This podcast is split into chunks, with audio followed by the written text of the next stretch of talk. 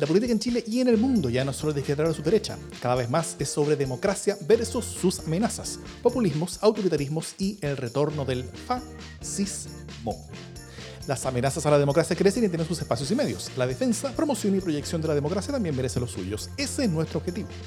Soy Jimena Jara desde el Parque Balmaceda, donde hay un silencio no esperable en el día en que se, que se aprobó eh, la ley de matrimonio igualitario.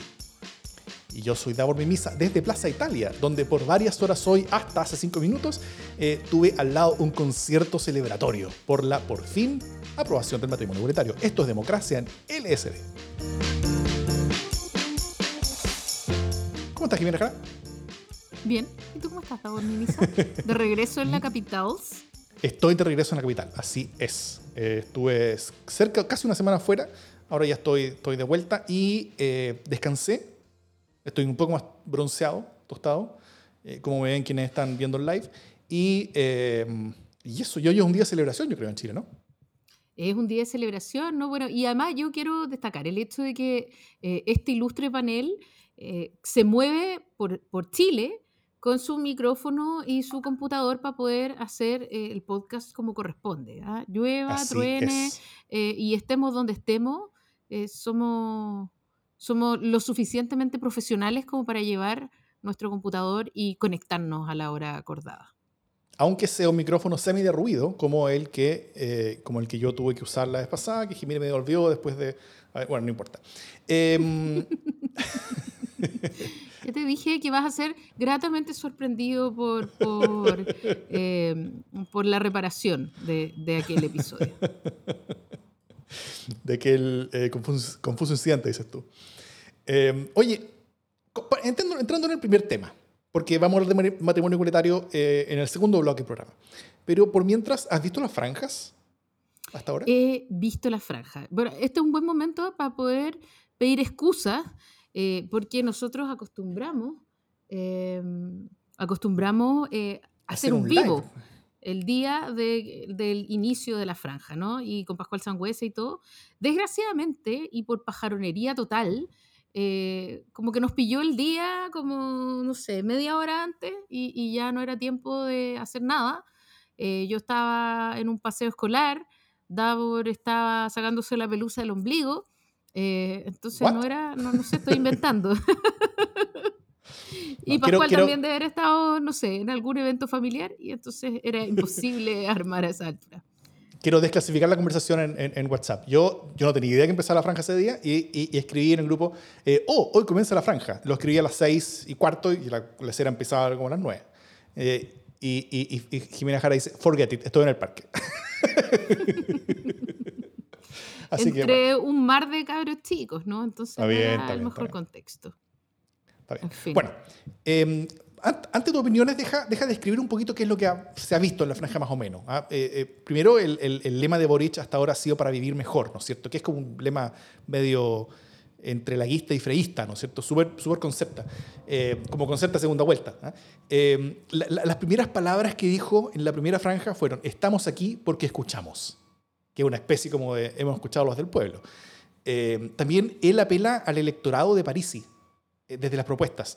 Eh, creo que en los dos primeros días, y no sé si el tercero también, una de sus primeras propuestas mostradas, o, la propuesta así concreta más, más profusamente mostrada, fue una sobre reducir los salarios de presidentes y ministros y parlamentarios a un, a un tope de máximo 5 millones y aumentar el sueldo mínimo a 500 mil pesos que es similar a la propuesta estrella de París en la franja, con la que subió tanto en la encuesta él, de bajar todos los sueldos públicos también sobre los 5 millones, aunque París decía, y con esa plata meterla en pensiones de, los chilenos, lo cual es, una tontera porque no son tantas personas que ganan sobre 5 millones, así que eh, muchos no iban a subir las pensiones de los, chilenos. Pero, eh, pero esa es, es, una, es una apelación eh, programática directa al electorado de París, sin pasar por París, ¿no es cierto? Creo que es más inteligente que participar de, sus youtubers. Eh, también ya no hay compañeras y compañeros, sino que hay vecinas y vecinos. También eh, muestra parte de la campaña ciudadana que se ha ido haciendo en forma espontánea, ¿no es cierto? Muestra eh, pedacitos de, de, de, se, me, se, me, fue la idea porque, porque en este momento estamos grabando un martes en la noche y la y la Pía nos cuenta que nos estamos perdiendo en este momento a la señora de Cass cantando la canción que le escribió su marido. lo cual debe ser una experiencia religiosa. Eh,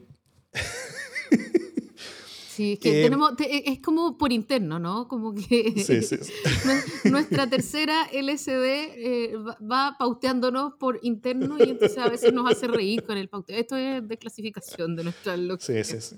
Bueno, em, como, como, decía, eh, esta campaña ciudadana que se, que se ha ido haciendo de forma espontánea, eso muestra yo creo que bastante entusiasmo. También harta comparación, como, como, como gráficos de comparación de tal propuesta. Eh, que Boric lo tiene en el programa, Cast no lo tiene en el programa, como, como contrasta las propuestas de Boric y Cast. Y también el protagonismo de varios personajes, o grupo de personajes. El primer capítulo fue Isquiasiches, el segundo capítulo fueron, eh, fueron las romané, básicamente, en, en, una cosa de humor. También eh, el diputado Naranjo, con una cosa de humor que el segundo y tercer día se repitió. Y, eh, y y una gran cosa también súper como, como de campaña del nuevo campaña de Lagos, que, que eran como los actores de teleserie, ¿ah? como muchos de ellos, un grupo como menos grande, eh, apoyando en la franja de hoy día. Y también Carlos Gajardo, con un protagonismo importante hablando sobre corrupción. Em, eh, todo eso. Y también a mí me pareció interesante segundo día el, el, el, que disputa el concepto de la libertad, ¿no es cierto? Como que eh, hace como un reframing al concepto de la libertad diciendo que la libertad es que la plata alcance a fin de mes, la libertad es no terminar la jubilación, la libertad es poder ser atendido en salud sin quebrar, cosas así. Eh, eso más o menos ha sido la campaña, así como, sin, sin tanta opinión, sino más bien como, como factualmente. Eh, ¿Cómo tú has visto hasta ahora la campaña de Gabriel Boric, Jimejara, y qué es lo que eso dice sobre su campaña y sobre cómo enfrenta la segunda vuelta? Sí, mira, lo primero que quiero decir es que em, las franjas, eh, gracias a las redes sociales hoy día las estamos viendo casi que como compartimentos mm. estancos. Entonces uno ve la franja de Gabriel Boric, los que son partidarios de Gabriel Boric normalmente es como, oh, viste, la franja estuvo buena. Y eso mantiene cierta mística, ¿no? Y se comparte y eso está bien y es importante. Y los, los partidarios de Cast ven la franja de Cast y dicen, oh, estuvo buena y se la comparten. Eh, pero lo que ocurre con la gente que ve la tele, que todavía es muchísima, es que compara franjas igual. Eh, y entonces eh, es importante que cuando miremos las franjas no solo miremos lo que está haciendo el candidato porque uno va a votar o el candidato que a uno le cae mejor, sino que lo, cómo, cómo, se ve esa franja en perspectiva con la otra, ¿no? Dicho esto, eh, a mí me gustaría como hablar primero de la franja de Boric, después de la franja de Kass, pero también ir haciendo eh, algunas relaciones sobre cómo se ven dinámicamente eh, ambas franjas. ¿Hago, ¿Hago, entonces una descripción de la de Kass ahora antes de seguir hablando? ¿O, o no, porque, porque bueno, ya, dale, vos, dale si querés. bueno, em, eh, describiendo la franja de cast, antes de, antes de, entrar a opinar como, como, como, una opinión más, más holística y completa, como quiere la Jime, ¿no es cierto? Entonces, eh, la campaña cast parte el primer día diciendo, esta es la historia de un hombre que recibió el llamado de un país y decidió atreverse. Esas fueron las primeras palabras. Em, fueron imágenes muy del Partido Republicano, del Partido Republicano Chileno en, el primer día, eh, hasta un gordito de, Trump ese primer día como entre el público, entre las imágenes que se mostraba, todo fue muy como imágenes de, de, su discurso de, primera vuelta. Eh, pero, y eso me parece raro porque el candidato del 28% utiliza las imágenes de su partido del 7%, ¿no es cierto? Como que, como que es difícil pensar en que crezca con eso. También... Eh, eh, su, discurso era más bien elegir entre libertad y comunismo, elegir entre democracia y comunismo, que era básicamente lo mismo que dijo eh, eh, ese día. tiene buena cumbia, eso, sí.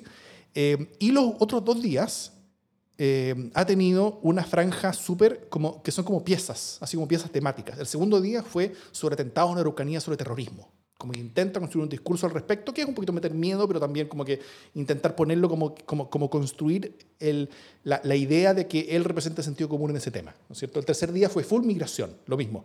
También conflicto, caos, eh, ilegalidades que se hacen ahí, eh, pero él intenta mostrarse como él es el sentido común y es el que quiere traer el orden de vuelta. Eh, bastante miedo en eso. Y esa es su franja. O sea, hasta ahora ha, ha sido eso. Han sido, eh, el primer día fue, fue, básicamente su discurso del final de la primera vuelta. El segundo día fue hablar sobre el terrorismo en la Araucanía. El tercer día fue hablar sobre migración en el norte. Eh, y, no, y no ha sido más que eso. Sí. ¿Cómo lo has visto entonces, Jimena? Sí. Dicho lo anterior, muchas gracias, Davor, por, por este resumen magistral. Eh, tengo yo la impresión de que se ha dado vuelta la tortilla en términos de cómo abordaba cada uno de los candidatos la franja, ¿no?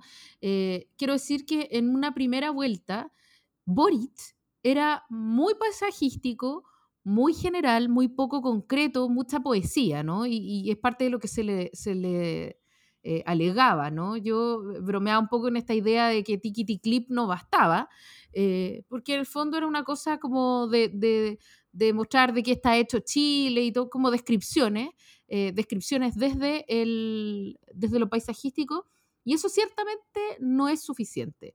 Eh, y en esta pasada, en cambio, Boric ha decidido ir a lo súper concreto. Eh, y a mí me parece que ha usado dos estrategias que a mí me parecen muy interesantes. Lo primero es que ha ido de frente a disputarle los conceptos a Cast. ¿sí? Cast usó en la primera en la primera pasada, en la primera vuelta, el concepto de libertad muy fuertemente. y apropiándose de la idea de libertad, y además Cast en la primera franja, en la primera vuelta, eh, hizo esta cosa muy osada de apropiarse de conceptos como rebelión.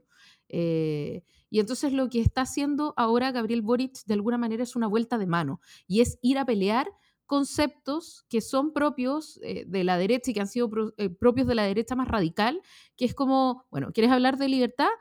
Hablemos de libertad.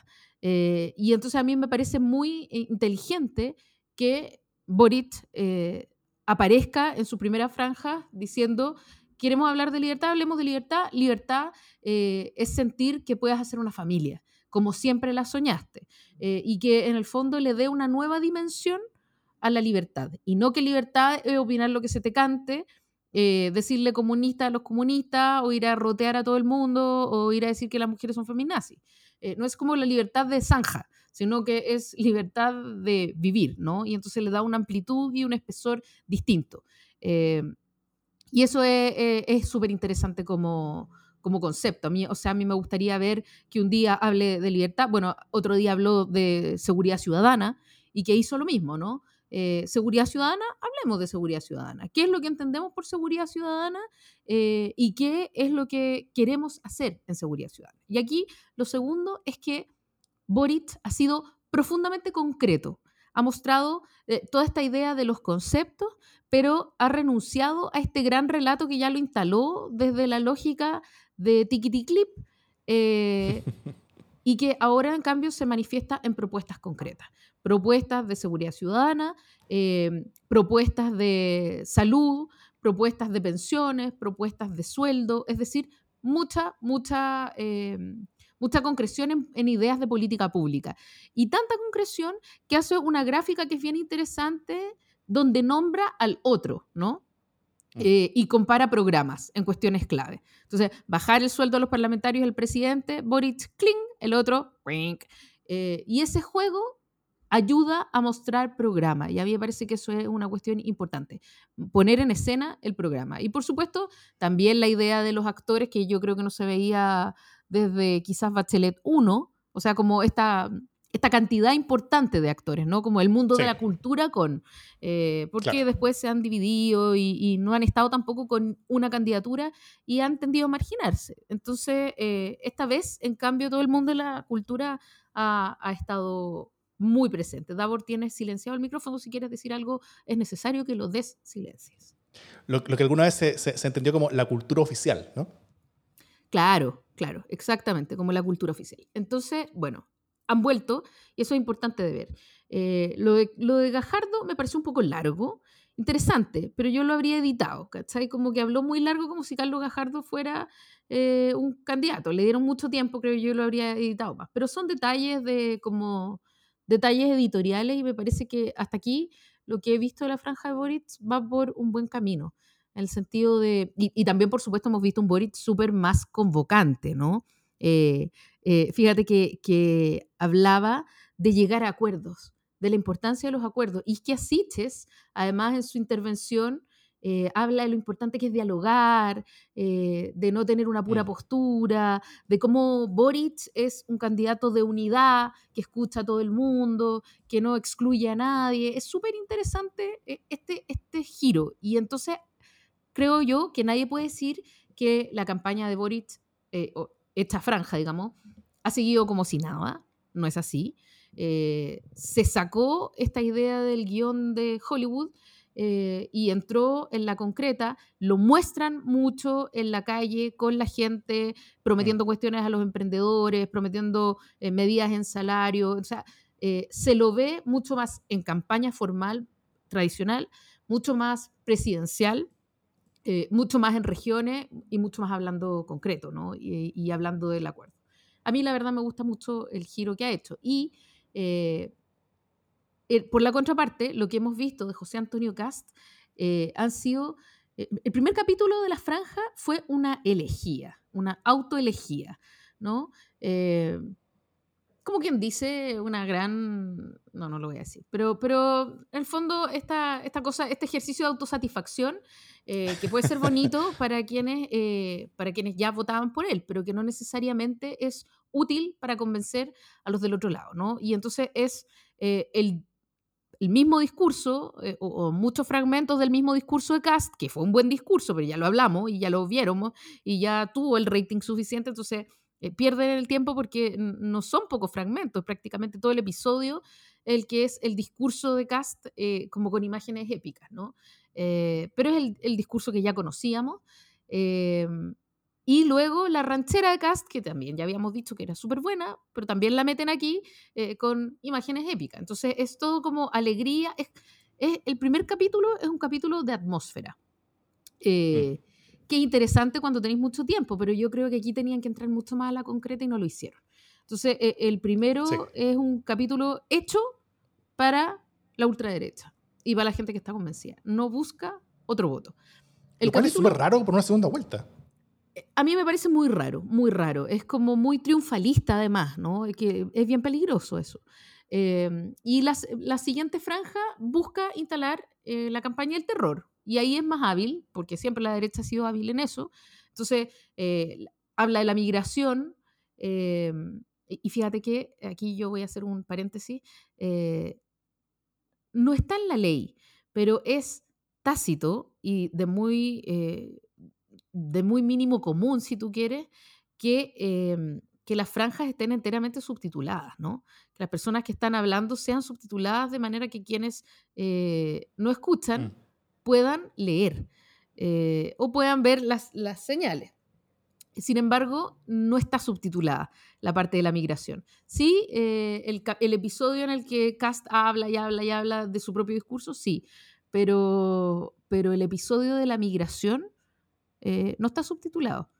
Y eso yo no lo había visto en la franja hace mucho tiempo. Hace mucho tiempo que en una franja política se olvida el subtítulo. Por pobre que sea la franja, se pone el subtítulo. Y fíjate que es un mm. episodio que no tiene subtítulo. Y eso habla mucho de la idea que tiene Cast de la inclusión y de la exclusión. ¿no?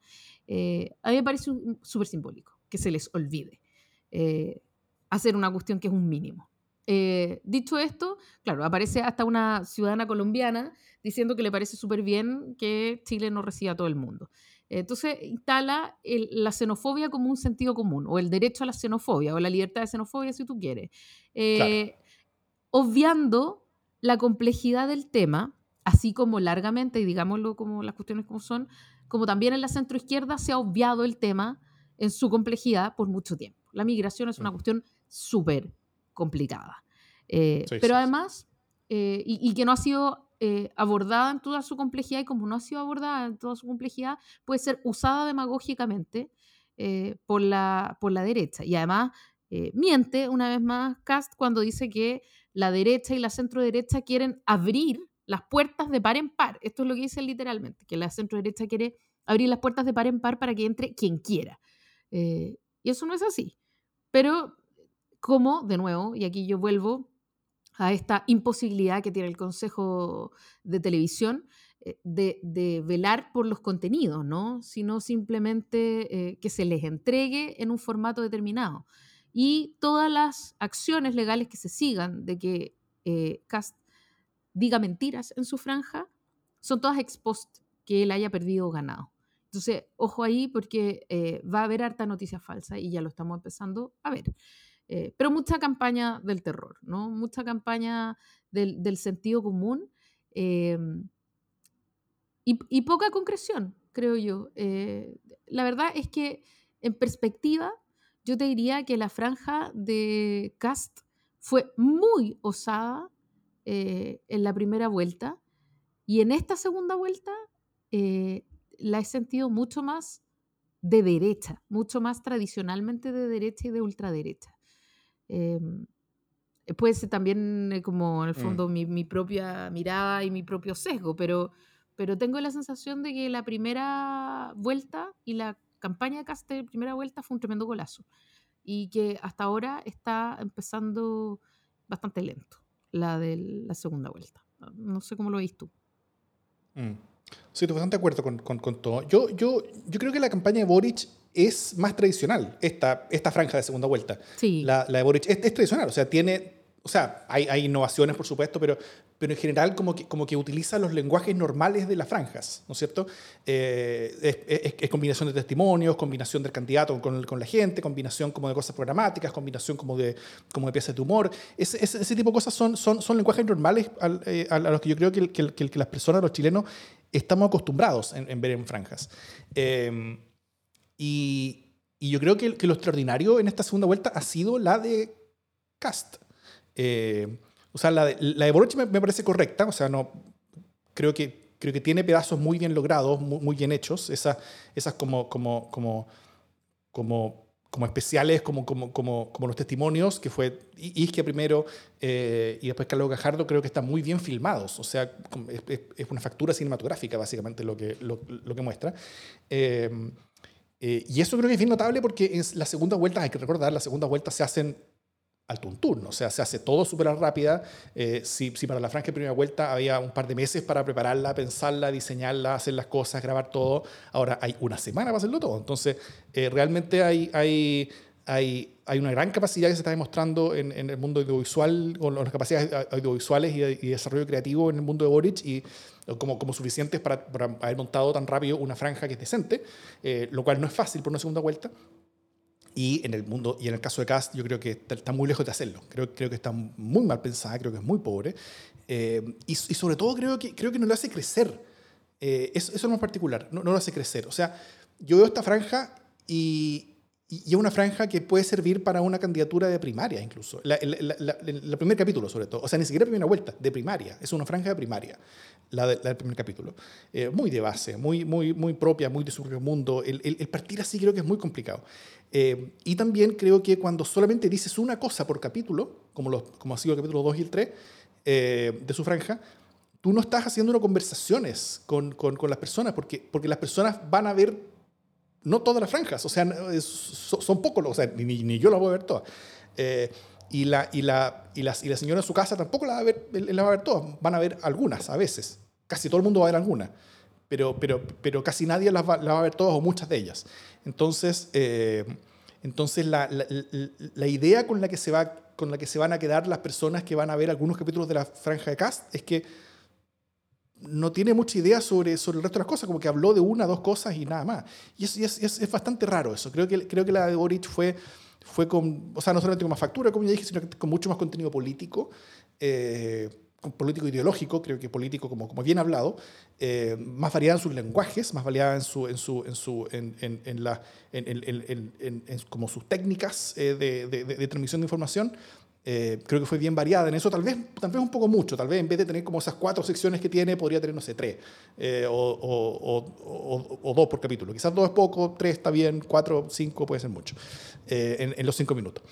y yo creo que por lo mismo es capaz de conectarse con un rango mucho mayor de emociones con las personas, ¿no es cierto? La de, la de Cast como que está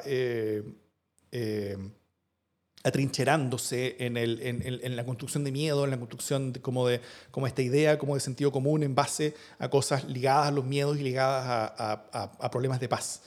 Eh, creo que la, que la franja de Cast está apostando demasiado a la reacción antioctubrista. Eh, y, y, y, yo no sé si estamos tan ahí. Eh, yo no sé. Es, es, es, es, una apuesta. O sea, si es que, si es que ese es el, el, el, gran movilizador de la política hoy día en Chile, si el antioctubrismo es el gran movilizador de la política en Chile hoy día, eh, puede tener una ventaja con lo que está haciendo. Pero, pero yo no creo que sea tan así. O sea, creo que hay bastante de eso, pero, pero no creo que, que eso sea lo, la gran cosa o la única, incluso como lo que parece ser con Cast. Eh, eso, y veo en Boric una, una, una búsqueda de intentar crecer electoralmente con su franja. Yo creo que es, que es una que, mm. es una búsqueda relativamente sensata la que, la, que, le está haciendo para crecer electoralmente, que es lo que tiene que hacer en un segundo vuelta. O sea, y, y, no veo eso en Cast que, parece más un, llamado a su propia base. Siendo que ambas candidaturas debieran ser las más preocupadas por crecer sus propios electorados en la historia de las segundas vueltas chilenas. O sea, eh, no, habíamos tenido una segunda vuelta sin ningún candidato que llegara al 30%. O sea, eso, eso es, es, bien duro. Eh, creo que fue solamente la, la, segunda vuelta de, de, de, Guiller, donde, donde, donde, el segundo tuvo, ¿cuánto sacó él? 20, 23 más o menos, creo, ¿no? Eh, Yo te iba a decir 22, pero no me acuerdo. Bueno, pero, pero por ahí. Eh, claro, pero, pero Piñera había sacado 30, 30, y, 30 y harto.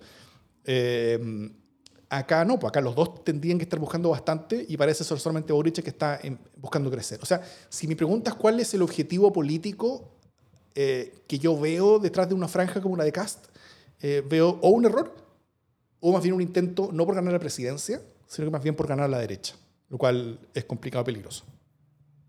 Sí, puede ser. Yo, yo creo que mm, quizás, o sea, todavía tienen tiempo de, enmendar el rumbo. Eh, la, impresión que yo tengo, por el hecho de que vi además que no estaban ni subtitulados, es que, es que van al día, ¿no? Que están haciendo como el mm. capítulo al día. Y la diferencia también que creo es que eh, si bien el mundo de la cultura siempre ha sido tradicionalmente más de centro izquierda, se había eh, salido un poco de las lógicas de la política contingente. Eh, y yo creo que esto, eh, la posibilidad de que ganara Cast, ha hecho que mucha gente done su trabajo de manera espontánea y sumamente generosa. O sea, yo creo que eh, hace mucho tiempo, muchas elecciones, y no sé, yo llevo viendo igual elecciones hace rato, eh, que no veía eh, tanto trabajo gratuito de punta, ¿no? Quiero decir, tanto, tanto publicista ofreciendo su trabajo gratis, tanto, tanto, y no solo tanto asesor, sino que tanta mano, tanto cineasta, tanto sonidista, tanto actor, tanto arte como a disposición eh, de una cuestión que va más allá de la candidatura de Boric mismo eh, y de si te gusta o no te gusta. Tiene otra lógica y, por lo tanto mucha gente se ha cuadrado, mucha gente del mundo de la cultura y eso, pucha, es un capital que no podía, e, es intransable, o sea, no se puede competir con eso. Cuando la gente empieza a hacer las cosas por amor y se cuadra y pone todo su trabajo a disposición, se nota. Y yo creo que aquí la posibilidad es que se note fuertemente. Ojalá, eh, a lo mejor es una, una esperanza. Y hay, hay, hay, muchos nombres, hay muchas personas conocidas que están poniendo sus caras para las campañas políticas. Eso es algo que, no se da, que, hace tiempo no se daba, eh, también por, por, lo mismo. Eh, entonces, al final, la campaña de Boric, sobre todo su franja, se ve profundamente acompañado. Y esto también se ve con, con las cosas que pasan en, en, terreno, ¿no es cierto? O sea, hay, hay, hay, actos todos los días en distintas ciudades de Chile, ya sea con, con, con el candidato o con su jefe, o, o, su jefe de campaña, están, están como divididos, haciendo cosas por, mm. por todas partes, no sé, una, recibe una foto así como en, en, en, París y Central, ¿no es cierto? En, Antofagasta, gigantesca, con, con, cuadras detrás llenas de gente, con, y, ni siquiera con Boric, sino que con, con Isca en un escenario.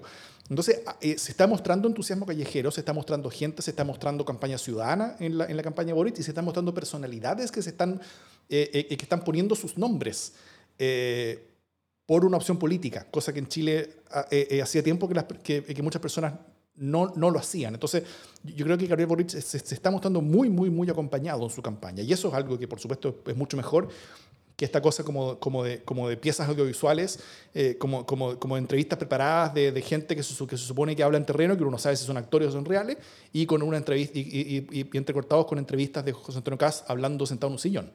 Eh, es solitario eso. Sí, eso es lo otro, que, se ha visto muy, muy endiosado a José Antonio Caz.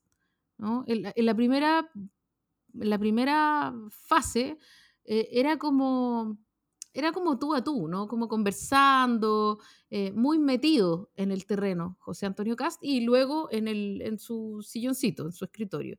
Eh, pero en esta pasada eh, ha sido bastante más, más solo y más desde arriba, ¿no? El podio, el iluminado, como la idea del, del superpresidente. No, no sé dónde nos va a llevar eso. Sí, Em, y, y, más allá como de la, de la bueno, eh, yo estuve en la radio hoy día en, la mañana y, hablé de varias cosas que importan en la campaña, ¿no es cierto? Como, como en las próximas dos semanas que, que, van a importar. Primero la franja van a importar, de, eso ya hablamos. O sea, las franjas impulsaron a Parisi bastante en la, en la primera vuelta. Las franjas las ve las personas.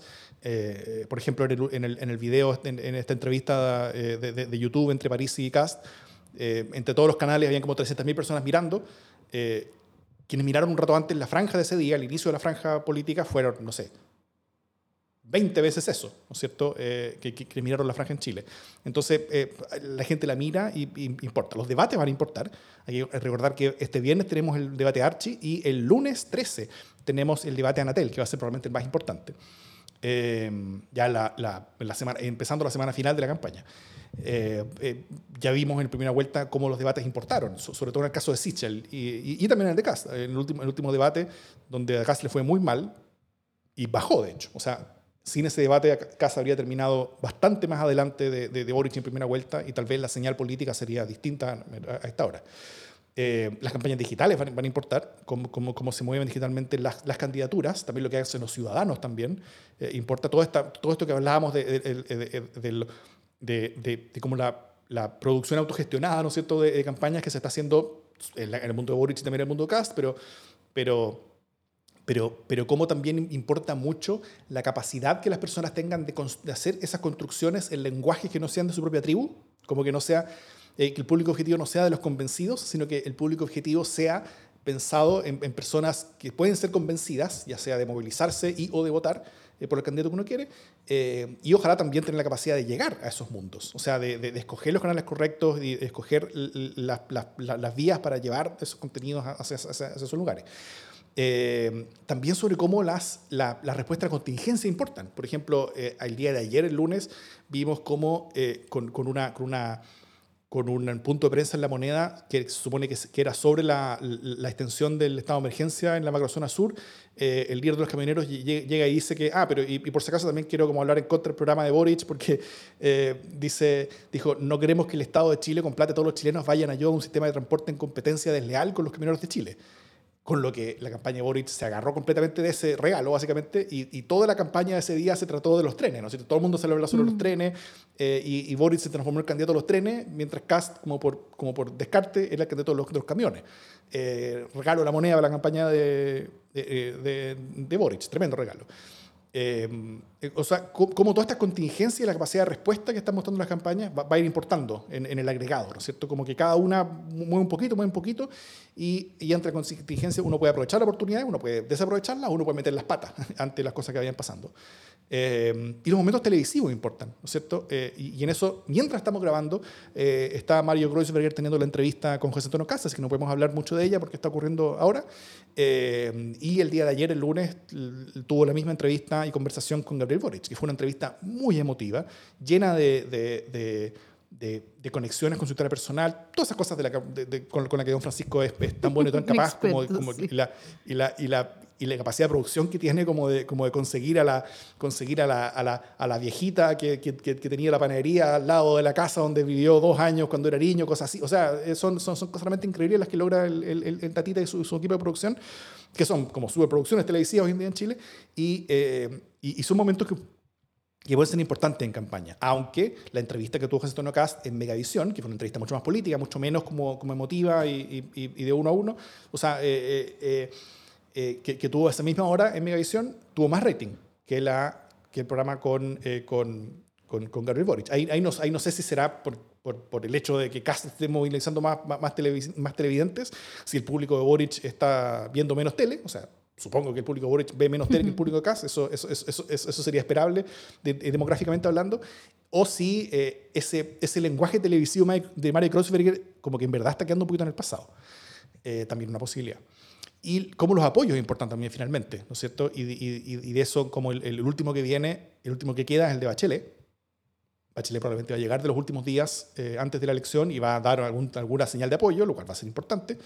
Eh, y, y, eso, y lo demás es todo lo que pasa y todas las encuestas falsas que vamos a estar recibiendo, todas las noticias falsas y todos los intentos de manipulación eh, políticamente intencionada que vamos a estar haciendo por, por redes sociales durante estas, estas, semanas que yo creo que van a ser duras ¿o no? ¿Cómo, cómo esperas que sean esta, esta semana y media que queda para la elección? No, yo creo que va a ser con todo.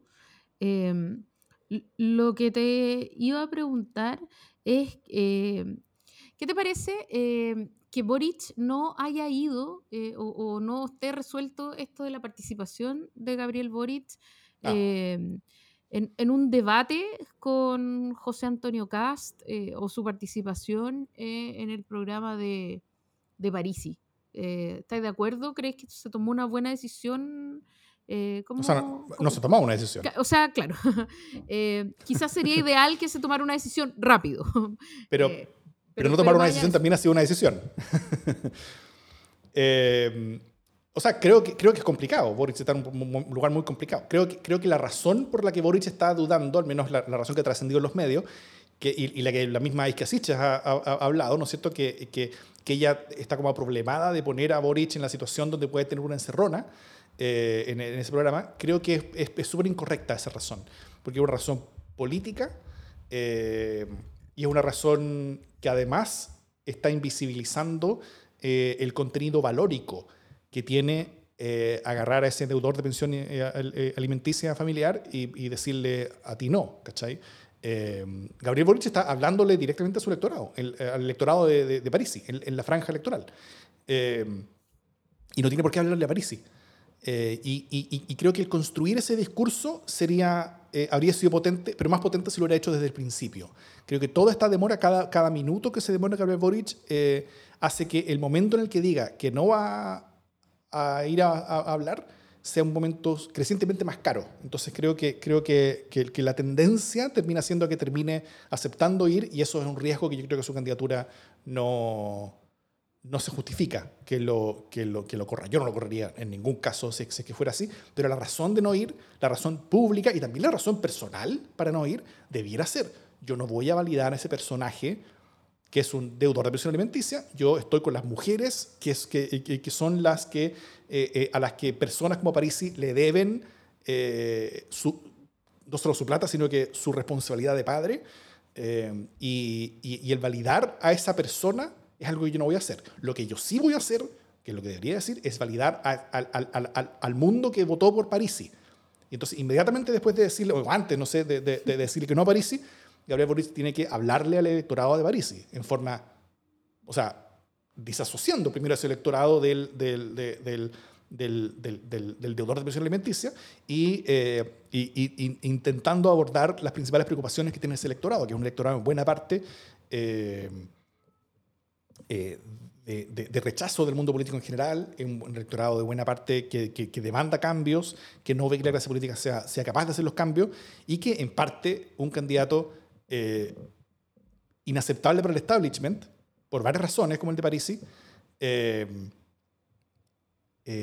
era algo atractivo, porque era, era una forma de para muchos me imagino, porque era una forma de maximizar el mensaje de a ti clase política te mando la cresta, y esta manera de mandarte la cresta es la, es la manera más efectiva que tengo, o sea, el, el, apoyar a un candidato como este, ¿no es cierto? Eh, y propuestas te parece que también son, son, son bastante abordadas y yo creo que es algo que Gabriel está haciendo. Sí, yo fíjate que mm, no sé si estoy de, o sea, estoy de acuerdo en que la decisión tiene que tomarse ya. O sea, tiene que decir si voy a ir o no voy a ir, pero, pero estamos evaluándolo, es una cuestión un poco inmadura, creo yo. Mm. Eh, eh, eh, disculpa, un, un, último, que, que, que, esto de que las razones por las que está dudando, que, las razones son políticas, y, pero debieran ser valóricas, es algo que él lo dijo antes que yo, lo dijo Pia Mundaca, de hecho, en el, mismo espacio donde yo participo en, la Radio Sonar el día anterior, el, el, lunes ya estuvo en Radio Sonar, y, ahí ella dijo eso, y, yo lo escuché, encontré mucha razón. Así que por eso la PIA a mí me convenció, y yo ahora soy de esa opinión de que, de que, de que Gabriel efectivamente debería estar dudando, pero no debería estar dudando por estas razones, sino que debería estar dudando por otras razones. O sea, Boric está equivocado en las razones por las que duda. Bueno, entonces, em, sí, yo creo que efectivamente eh, a mí no me parece que, pueda extenderse la duda. Hay un tiempo de duda y un tiempo de resolución. Eh, y a diferencia de lo que cree Davor y la vía Mundaca, eh, yo no soy de la opinión de tirar los valores por, por delante. O sea, creo que sí, eh, él tiene que reivindicar otros valores, tal como lo hizo Sichel, ¿ah? ojo, porque, porque Sichel puso a la mujer a la que le deben la pensión por delante en su franja. Y eso es una opción de mm. principio, una opción valórica y que tiene que ver con su historia y que le es, funcional, por cierto, pero que también le, es propia. Em, y a mí me parece que, que Boric puede hacer lo mismo a lo largo de su franja, pero tampoco me parece, o sea, ya sabemos que, que, que, que París es un malandrín eh, y me parece que em, no podéis hablarle al electorado de Parisi al mismo tiempo que descalificáis a Parisi. Eh, creo que eso es un riesgo. Eh, y la gente que va a votar, que votó por Parisi Maya que, de que era deudor alimenticio, se lo perdonó por las razones que sea. Eh, y tienen en él una especie de liderazgo. Entonces, cuando tú estás tratando de disputar los votos de ese mundo, no lo podéis hacer denostando, ni bajándole el perfil, ni tratando de irresponsable eh, al líder de ese mundo, pues, ¿cachai? A mí me parece que eso es un contrasentido. Eh, y aun cuando atiendo a las razones valóricas, eh, me parece que las razones políticas tienen que estar al frente. Y a mí me parece que si, si Boric, o sea, yo, si yo estuviera en, cerca del mundo de Boric que decide, diría, no vayas. y la justificación de no ir porque si tú estás dudando si ir o no ir, ya no es valórico, ¿cachai? O sea, eh, si tú dudaste dos semanas sobre si ir o no ir, no era valórico, no era no me puedo sentar a, a, conversar con un deudor de pensión y ya se te pasó el momento. ¿Cachai? Así es. Yo no puedo decir eh, después de, dos semanas, eh, no, bueno, yo no me voy a sentar con un violador de derechos humanos, no, solo decía el tiro, ¿sí? Eso es como Goich se paró cuando llegó Patricia Maldonado. ¿Te gusta, no te gusta? Porque el gallo tomó la opción valórica antes, en el momento en que se toma. Eso ya no ocurrió. Eh, y además me parece que, que, es contraproducente en términos políticos. Eh, y además de eso, me parece que la, justificación es más bien, eh, no hay garantía. O sea, aquí no hay garantías de diálogo, de diálogo sincero. Mm.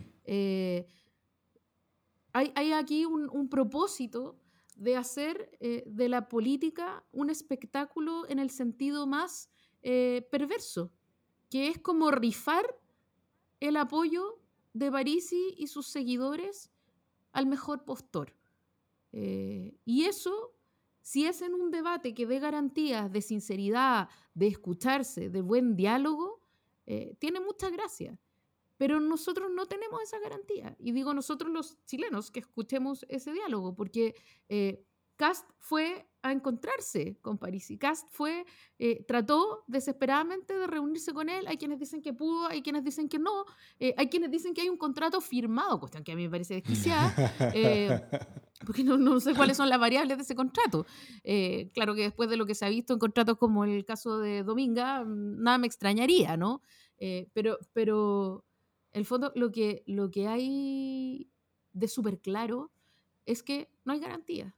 Y tú no podéis tener un debate democrático en un contexto en el que no hay garantía. Entonces, no es no debatir con Cast, es no debatir con Cast en un contexto en el que tú no sabes qué es lo que hay. O sea, si debates con Cast, se debate en un contexto de transparencia. Y por lo tanto, lo lógico es que esos mm. debates se den en el contexto de Anatel, en el contexto, en fin. Pero eso, o sea, a mí me parece que esa justificación se tiene que dar luego, porque si no, Cast profita y dice, ah, se le hace, uh, se le dice, ¿qué? ¿Qué? ¿Qué? ¿Cachai? Que me parece que no, no tiene mucho sentido ni le, ni le hace sumar nada. y eh, tendría razón Cast en, en, criticar la indecisión. Claro que sí, pero bueno, yo iría como en la idea de, de declinar eh, pero declinar porque no están las condiciones y porque no están las garantías. Porque declinar por principio tarde es como. se ve súper oportunista. Y ya fue el momento. No, sí, esa, esa, esa, oportunidad se fue. Lo, correcto habría sido declinar por principios al principio. Eh, y, y, también por, por, otra cosa, volviendo a una conversación que tuvimos en un programa anterior, donde eh, al, menos yo puse a Parisi como la segunda mayor amenaza a la democracia que había en, estas elecciones, después de Cast. y, y, yo creo que, que convertir y alimentar no al electorado de Parisi, al personaje de Franco Parisi como el gran elector de esta elección, eh, creo que llamara problemas para, para, eh, eh, para más adelante y, creo que hay que, que, hay que alimentar lo menos posible ese personaje y esperar que ojalá todo ese entramado que, que ha construido se, se, desarme por su propio peso en el Congreso y en otras instancias, tal como pasó, no sé, con la lista del pueblo u, otros fenómenos similares. pero, pero, pero convertir a París en un protagonista de la política chilena, en alguien que que es validado tanto por Kast como por Boric, como el gran elector de esta elección, creo que es un, es un, es un error para Boric en, para partir, porque todas las encuestas dicen que la mayoría del electorado de París está más por Boric que por Cast. Eh, eh, y, al parecer París sí mismo está más por Cast que por Boric, entonces cualquier oportunidad que le dé ahí sería electoralmente negativa para Boric. Y también, eh, y también es, aumentar el, riesgo a la democracia que el, mismo París está, con, con, la que el mismo París y, su protagonismo futuro nos está amenazando. Hay, hay mucho de Trump en ese personaje y creo que es bien complicado. Sí. Oye, em, antes de ir al otro tema exactamente, creo que deberíamos poner el audio de la canción de la señora de Cast, eh, a Cast. Yo no sé si lo podéis poner ahora o, lo pongo yo así como con, el celu. Eh, evidentemente después lo podemos editar para que sea de, de buena calidad, pero creo que es importante que eso esté incluido en este programa porque es awesome, ¿cachai? Eh, y debería ser como casi que la cortina de, de algo, no sé. Para ti, que eres mi gran amor. Para ti que iluminas mis días como el sol. Para ti que llenas todo de alegría y buen humor. Para ti fuente de mi inspiración. Para ti, que no te gusta cantar. Hermoso. Esto que acabamos de escuchar es una manifestación de amor en un martes de pololeo llevado a la televisión. Eh, y, a mí me parece que, esta pía, esta pía, eh, la mala, eh, como que trata de, cantar eh, como las mazapán.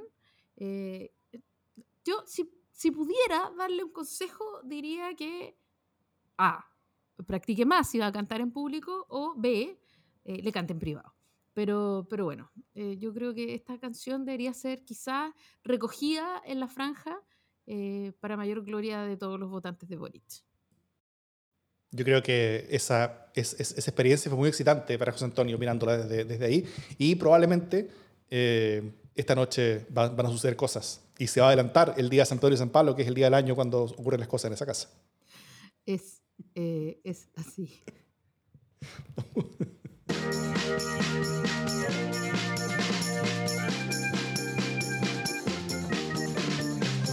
bueno, hablando de matrimonios que se aman, eh, que se cantan. se dedican canciones, se dedican poemas. ¡Qué mala introducción! Pensando en el amor en libertad, ¿no? La peor introducción. Creo que no solo eh, el amor de los cast, eh, sea lo que sea el, apellido, es un amor que se puede celebrar. Hoy día estamos celebrando el amor eh, y, celebrándolo en verdad. Y hoy día es... Tú dices, eh, eh, eh, después de este argumento para, para, para, la, para la prohibición del matrimonio heterosexual que acabamos de escuchar. Sí, te lo digo. A ti, que eres mi coanimador. Bueno, en fin, creo que em, hoy día es un día fabuloso. Más allá de, la anécdota, es un día fabuloso en el que por fin se concreta un, un, anhelo que tiene muchísimos años. Y como siempre, eh, Chile, que es un país tremendamente conservador y donde la veta religiosa influye eh, de manera insólita en, la legislación, eh, nuevamente Chile, a la saga de otros muchos países de la región, es uno de los, de los, más tardíos en aprobar una cuestión básica, que es el matrimonio igualitario, que por fin se aprueba. Fíjate que eh, yo me parece que es importante saber cuál es el camino que ha recorrido esta idea, eh, los tremendos escollos que ha eh, enfrentado y también quienes han defendido esta idea, porque hay varios nombres que están denostados aquí y que incluso que no han sido reelectos candidatos y, diputados que lo han hecho bien, mal y pésimo, pero que sin embargo han sabido cuadrarse en las cuestiones que son fundamentales y a mí me parece que eso es importante dejarlo eh, establecido en su lugar. Eh, yo quiero dar las gracias a, mm, la Fundación Iguales, que tiene la historia de la ley para quienes quieran revisarla y que tiene la información muy clarita, diciendo que el primer proyecto de matrimonio igualitario fue presentado en marzo del 2008, es decir, hace 13 años, eh, por la diputada Adriana Muñoz, que no fue reelecta en estas elecciones, eh, y también por Alfonso de Del, PS, Marco Enrique Ominami, en ese momento un PS ya díscolo, eh, Ramón Farías, Guido Girardi, y Jorge Insunza. Y luego hubo un segundo proyecto en el 2010, eh, presentado esta vez por el Senado, por Isabel Allende del PS, por Guido Girardi, que ya era eh, senador, por Ricardo Lagos, por Alejandro Navarro y por Fulvio Rossi. Y luego, en diciembre del 2014, se presenta un nuevo proyecto de ley ya en el gobierno de Michelle Bachelet, eh, por moción eh, de los diputados Aldo Cornejo, Daniel Farcas, eh, Joaquín Godoy, Hugo Gutiérrez, Roberto León, Vlado Mirosevich, em, Gabriel Silver, Víctor Torres y el diputado Ignacio Walker. Pero lo interesante es que ninguno de esos proyectos contemplaba el derecho de filiación, ¿sí? Mm. Y recordemos que en ese momento, cuando asume Michelle Bachelet, eh, ella asume ya muy cerca de concretar el acuerdo de unión civil. Eh, y por lo tanto, se entiende que este acuerdo de unión civil, eh, muy buscado, por cierto, muy, muy importante, porque era un primer paso, y si bien el objetivo era el matrimonio igualitario, de todas maneras había urgencia. por mm. conseguir el acuerdo de unión civil. Entonces, y de manera yo creo errónea, se pensó que con el acuerdo de unión civil estaba completado el gesto, de alguna manera, hacia el mundo de la, disidencia sexual. Eh, y por lo tanto se postergó la discusión, se pensó que, a fines del 2017 se iba a enviar eh, un proyecto de ley sobre matrimonio igualitario que incluyera eh, la, adopción homoparental. Y aquí es súper importante eh, acordarse de un caso, yo ya no me acuerdo del, nombre de los demandantes, pero eh, contra el Estado chileno, que fue fallado en contra del Estado chileno y que obligó en julio, ponte tú, del 2017 eh, o en junio, a adelantar la tramitación de la ley de, mm, de matrimonio igualitario como parte de una sentencia internacional. Eh, y por lo mm. tanto, eh, eh, y esto es un caso que muestra cómo el derecho internacional sirve para empujar legislaciones que todavía están muy rezagadas, como es el caso de Chile. Pascual, que está aquí en el vivo, me sopla, por supuesto. el caso es Peralta, Belzel versus el Estado de Chile, ¿no? y ellos lo pierden y por lo tanto se adelanta la discusión eh, del matrimonio igualitario. Y eso es súper importante porque en agosto del 2017 eh, Michelle Bachelet firma un proyecto de ley de matrimonio igualitario que es primera vez que eh, se manda con, con derechos de filiación y con eh, una iniciativa presidencial, porque lo otro habían sido mociones, ¿no? Y todo este, eh, todo este mm, debate se hace incorporando súper fuertemente eh, a las organizaciones de la sociedad civil, que, como el móvil, como la Fundación Iguales. Y yo aquí quiero hacer un pequeño paréntesis, porque muchos funcionarios en ese tiempo del gobierno se deslomaron eh, eh, tratando... ¿en, cuál tiempo estamos hablando? En el tiempo de Michelle Bachelet. Tratando de que... ¿Cuál de, cuál de los dos tiempos? ¿Cómo cuál de los dos tiempos? ¿Antes de Cabal o después de Cabal? Tuvo, no, tuvo, tuvo dos gobiernos, digamos. Ah, no, en el segundo gobierno de Michelle Bachelet. En el ah, primer gobierno de Michelle Bachelet, Michelle Bachelet dijo que no era partidaria del matrimonio igualitario. cuestión que tuvo que corregir ya en la campaña en el 2013. entonces, en el segundo gobierno de Michelle Bachelet hubo ministros como Álvaro Elizalde en la CGGOV que se la jugaron súper fuertemente por impulsar no solo el acuerdo de unión civil, sino que el matrimonio igualitario y la adopción homoparental, eh, y también eh, su división jurídica, y dentro de esa división jurídica había un personaje que ustedes quienes escuchan eh, Democracia en LSD conocen porque nos acompaña regularmente, y es Pascual Sangüesa, que además tuvo el honor de apoyar las notas presidenciales cuando se, cuando se envió ese proyecto de ley eh, y que hoy día debe estar eh, celebrando y debe ir como por el tercer vodka. Eh, así que yo me parece justo, ya que es parte de este podcast de muchas maneras, está aquí en el, en el podio de, de, los, de los en vivo, decir que también Pascual Sangüesa fue una más de las miles de personas que se la jugaron para que esta ley fuera realidad. Bueno, y después en el, gobierno de Piñera esta cuestión se frenó, se empezó a discutir. Y, resulta que em, eh, se empieza a discutir, pero sin grandes eh, urgencias, ¿no? Y es la desesperación de Piñera eh, lo que finalmente hace que en el mensaje presidencial del 2021, este, en este, este mensaje presidencial, él, no teniendo nada que decir, básicamente, eh, haga de la discusión inmediata del, matrimonio igualitario lo único que puede ofrecerle a un país al que ha dejado peor en todos los sentidos posibles, ¿no? Eh, entonces, bueno, él dice, ¿cómo me saco el pillo? Y se saca el pillo eh, con, este, con, el apuro de este proyecto de ley que cumplió poniéndole las urgencias correspondientes y que finalmente termina eh, aprobándose hoy día por fin.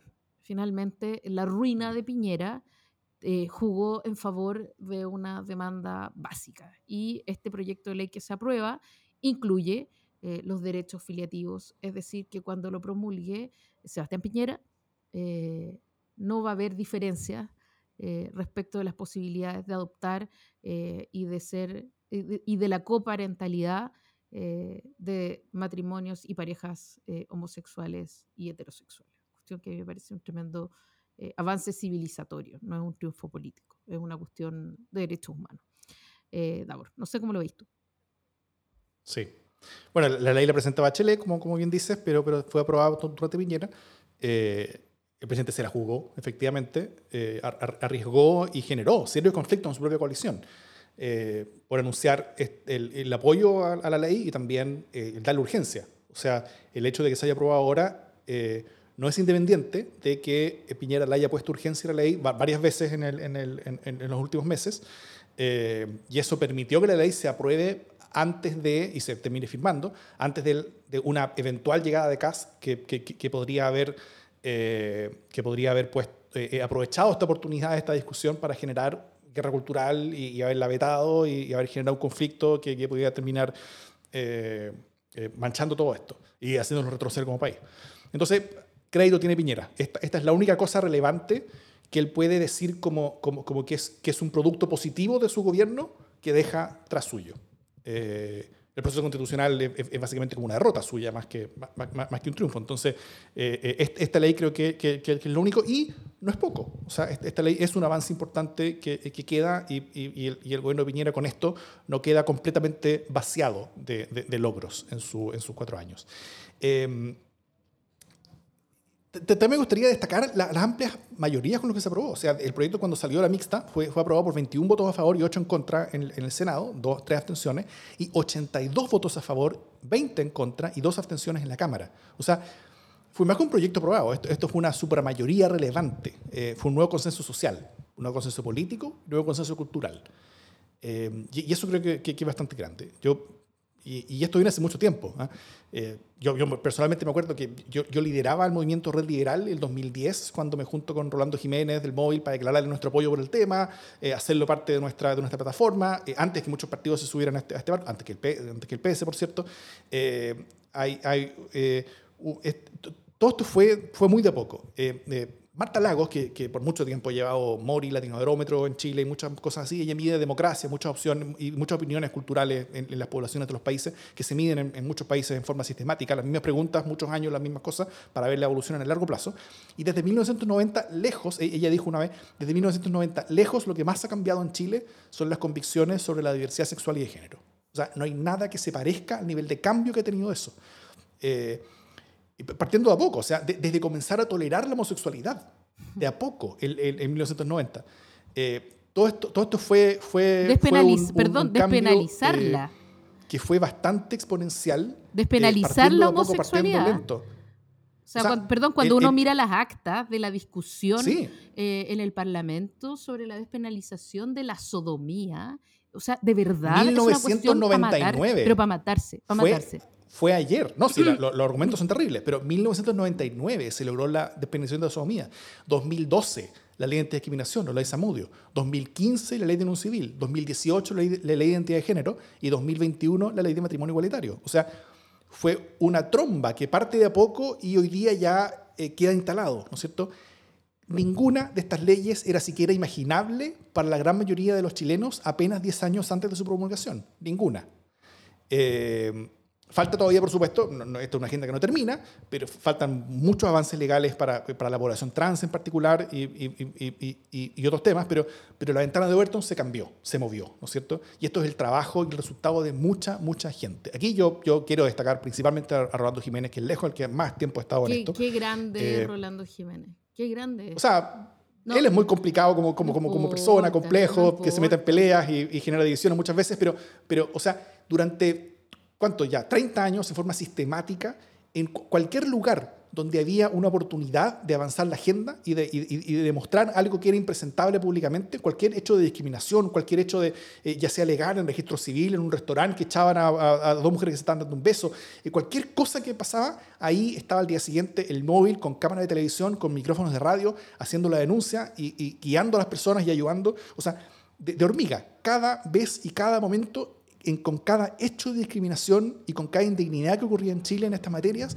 él era capaz de mover un milímetro la ventana de Overton, la ventana de lo posible y la ventana y, qué, cosa es lo posible, qué cosa es lo aceptable, qué cosa es lo inaceptable en Chile y la movía un milímetro. Y eso durante 30 años y al final, hoy día, vemos dónde está esta ventana, vemos dónde está lo posible, lo aceptable y lo inaceptable y estamos a 14 kilómetros de donde estaba antes. O sea, realmente la, línea se ha movido de manera gigantesca. También, por supuesto, a, todo el gigantesco impulso más reciente que de, la Fundación Iguales, que, que, lo que logró fue, y que lamentablemente esto en Chile es importante, logró que, que, los temas de la diversidad sexual y de género fueran también un tema de la élite. Y sin eso no era posible, este, eh, sin eso no, no, eran posibles estos cambios. Eh, eh, así que eso, eso, también fue muy, muy importante, el, esfuerzo de gente como, como Pablo Simonetti, Lucho Larraín, etc. Em, y, y, eso, o sea, esto, es una cosa eh, histórica que viene hace mucho tiempo, es un avance civilizatorio importante, eh, y yo creo que, y, y, la prensa internacional lo cubrió de la manera, o sea, como esto es una demostración de lo mucho que ha cambiado Chile. O sea, no somos ni por cerca los primeros países en lograrlo, hay muchos países que lo tienen hace mucho tiempo, pero, pero, pero, es estas cosas que, que, son una gracia. O sea, no todos los países han logrado que esto se pase por el, por el legislativo.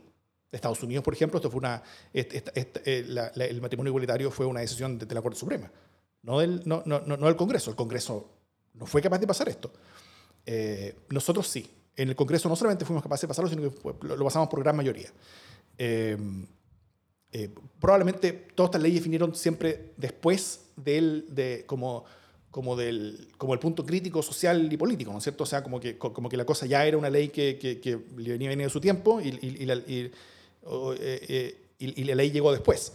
Pero, eh, pero, pero, pero, pero esos avances ocurrieron y, fueron parte de una, de una cosa bastante, bastante sistemática. La ventana de Overton eh, que ahí dicen, Gonzalo yo asume molesta que es la ventana de Everton. No, no es la ventana de Everton, es la ventana de Overton, que, es un concepto eh, que yo pasaba en clases cuando hacía análisis político, pueden, pueden revisarlo en, en, cualquier parte. Vayan a mis clases, la eh, ventana de Overlock. Eso.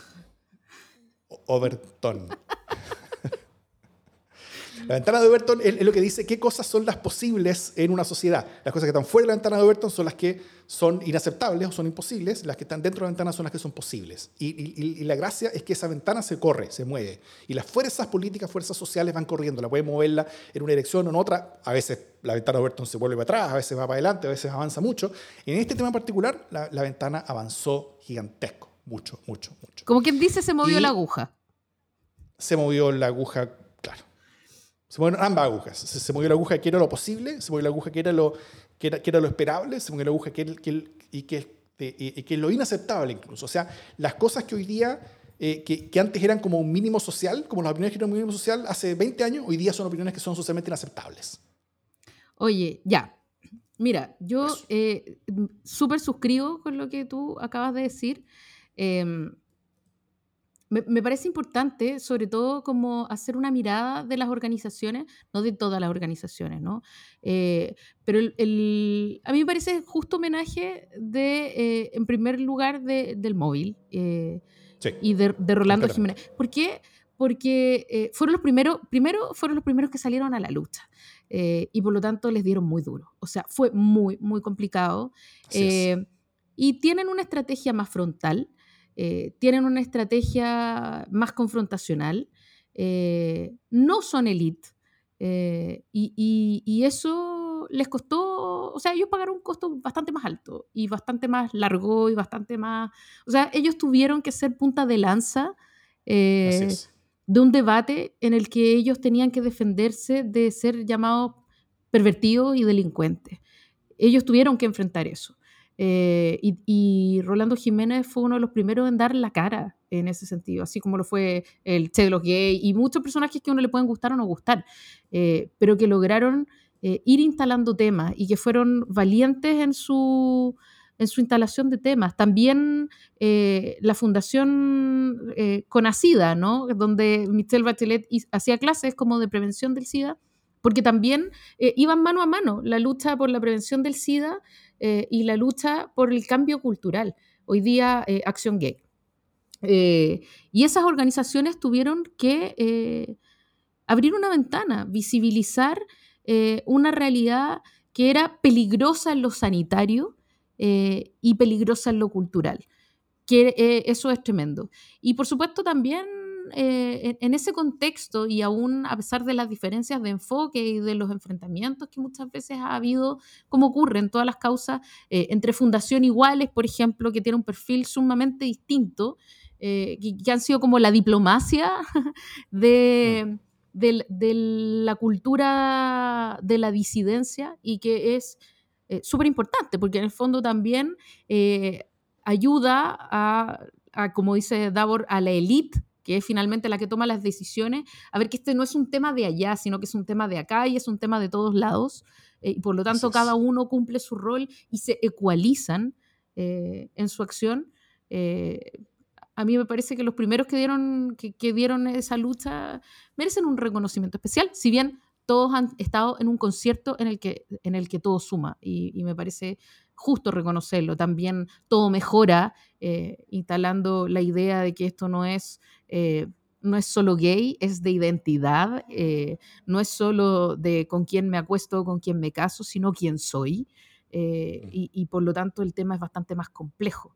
Y, todo, ese, todo ese entramado de, miradas sobre la disidencia es lo que hoy día ha permitido generar un nuevo estado de cosas, que sin duda existe y es así, ¿no? Y a mí me parece que eso es tremendamente potente. Y recordemos también que todo esto parte, o sea, todos estos movimientos parten eh, en, en, en, la lucha en torno al VIH, o sea, ojo, eso, eso fue gigantesco, que marcó a muchas de estas generaciones a fines de los 80, en todos los años 90. Eh, fueron, fueron temas gigantescos donde hubo peleas con los medios muy grandes sobre, sobre cómo tocar los temas, sobre, sobre cómo hacer las campañas de, prevención. En, o sea, esta es una guerra de muchas variables, muy compleja, muy larga, de avance muy lento, pero avance sistemático. Y eso, y eso, eso, creo que es clave. Hay muchos países que están muy lejos de donde estamos nosotros. Hoy día el, el, revolucionario presidente Pedro Castillo de Perú, que, que, recién hace un par de horas fue eh, como que no le van a hacer juicio político, al menos por ahora en el Congreso, acá a ganar una votación, eh, la, eh, eh, jamás él permitiría una ley como esta en su, país.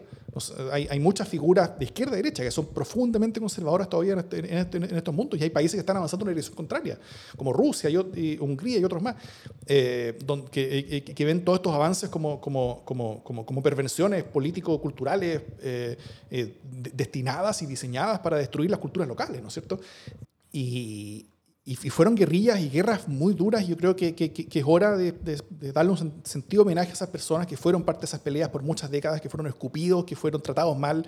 Eh, eh, eh todavía Rolando Jiménez es, tratado con, con, con, indecibles características o con indecibles epítetos desde los mundos más conservadores y, más ultrones que, que, se reparten noticias falsas sobre él. Eh, y, los costos que se han pagado han, sido tremendos, pero, pero nada, hicieron a Chile y al mundo entero un lugar mucho mejor para vivir para muchas personas, y no solamente para las personas que fueron directamente beneficiadas con esta ley, sino que todos nosotros somos más libres cuando algunos de nosotros somos más libres.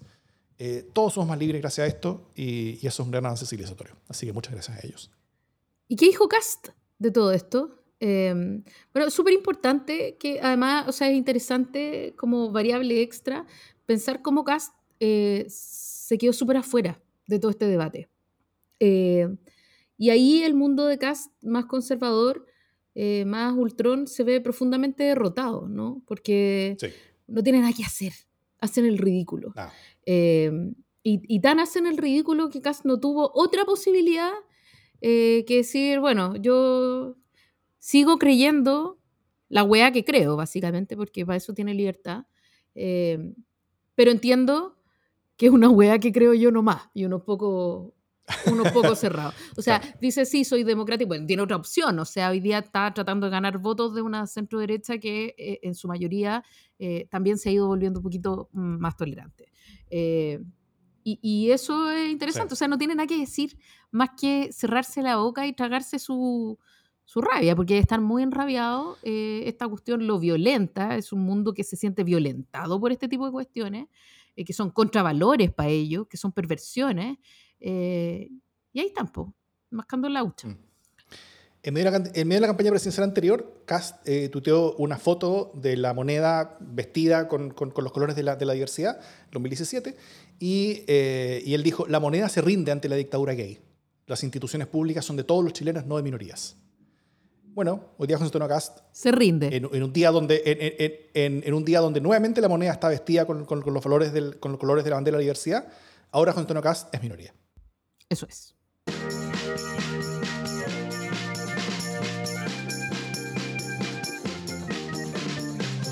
Las buenas noticias. ¿Qué otra buena noticia tienes, Jimena Jara? Em, no sé, te doy, te doy la delantera como siempre. Yo ya estoy contenta. No, yo, sí, sí, no, yo, yo, yo, creo que todo este segundo tema fue una, una, gran buena noticia, así que, así que yo, yo simplemente me quedo con este. Tengo otra buena noticia. Con, la moneda, con, con, la moneda pintada de colores, con el concierto fuera de mi casa, con la alegría que sienten muchos y con el mejor Chile que somos hoy día. Yo tengo una buena noticia extra. Fíjate, eh, si bien esta es la buena noticia, tengo una pequeña buena noticia Em, y es de la casa. A ver. Eh, y que tiene que ver con, em, con que la última vez les comentamos que estábamos tratando de, em, de, concretar la idea de hacer un episodio extra de la Ultra, eh, como actualizado al día de hoy. Eh, y ese plan contra todo pronóstico y contra todos nuestros usos, eh, ha avanzado, eh, ha avanzado rápido. Está, velocidad crucero, está velocidad crucero. Está velocidad crucero y esperamos eh, concretarlo a SAP. Sí, hay, hay em, sin, sin, hacer mucho spoiler, pero hay antecedentes nuevos en varias cosas que yo creo que son interesantes y vamos a contar una historia que yo creo que es importante que sea contada y que no, sea, que no ha sido contada todavía. Eh, y hay antecedentes buenos, interesantes y, complejos también, así que vamos a... Yo creo que va a poder ser entretenido. Eso es. Eso. Va a salir en los próximos días. Y, eh, y, y la última noticia también se viene estos días el LCD sin censura, así que es una excelente oportunidad para todos quienes quieran, eh, para todos quienes quieran aprovechar y unirse a el grupo de eh, ciudadanos y ciudadanas que nos aportan un poquito mensualmente, mil pesos, dos mil pesos, lo que quieran, eh, cada mes, para, eh, para que podamos hacer más podcasts, para que podamos hacer todo esto. Em, dicho eso, esto es democracia LSD.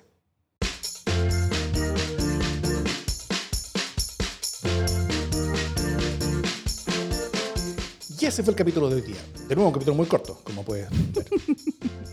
Como siempre, un capítulo corto. Pero está bien, eh, creo que son temas importantes, estamos en una segunda vuelta, el, público nos ha subido bastante, mucha más gente escucha nuestro podcast estas semanas, mucha más gente está viendo nuestros videos también, así que, así que creo que se justifica porque hay mucha gente muy interesada en lo que pasa y que quieren escuchar y que quieren honrado me siento que mucha gente nos quiere escuchar, tal vez porque somos parte de, la forma en la cual las personas se pueden hacer mejores opiniones para a su vez ser ciudadanos mucho más activos, efectivos, eficientes y potentes en sus propias relaciones sociales con vecinos, familia, amigos, cercanos, parejas, en, estas conversaciones uno a uno o entre muchos que nos llevamos eh, en la campaña. No está muy bien.